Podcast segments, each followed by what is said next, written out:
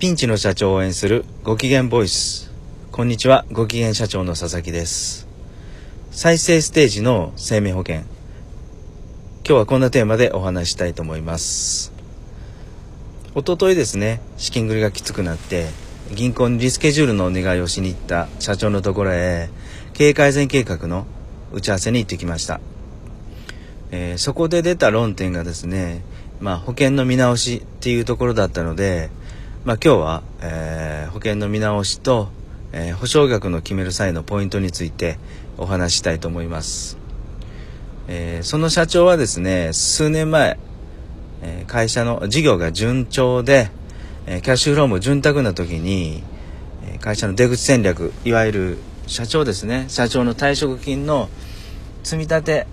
その目的で、え保険に加入したそうです、毎月結構な金額の保険料を支払っているんですね、まあ、その時は良かったんですが、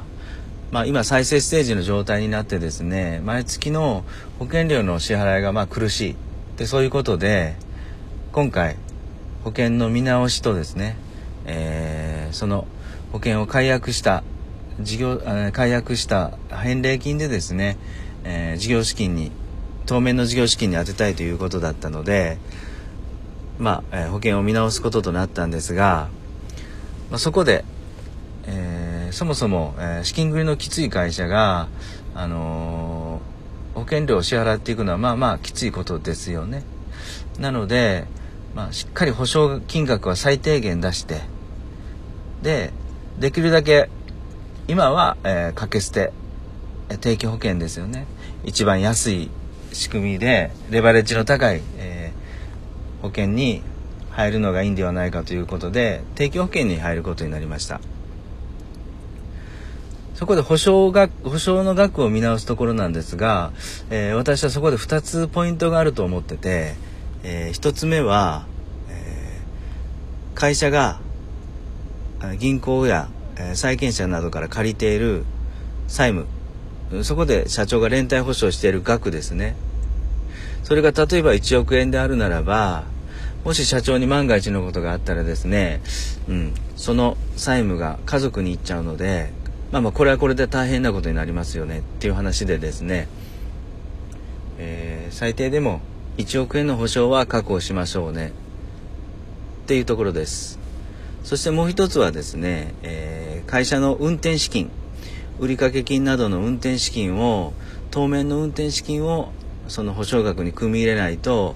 えー社長が万が一になった時にですね、えー売上がガクンと落ちたり、えーしばらくは出ていくお金がたくさんあるのでその辺の額をしっかり保証しましょうということです。この2つのポイントをもとにですね、えー保証額を決めていって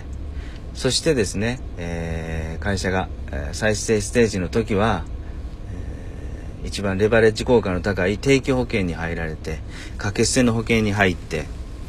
そして、え2年後3年後、えー経営改善計画で黒字化を見込んだ場合は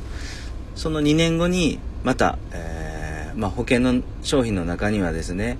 定期保険から、えー積立式の保険に、まあ、コンバージョンできるものもありますので、うん、そこを保険会社としっかり相談しながら保険を組み直していけばいいのかなと思います。はい。再生ステージの生命保険。え今日はこんなテーマでお話ししました。本日も最後まで聞いていただきありがとうございました。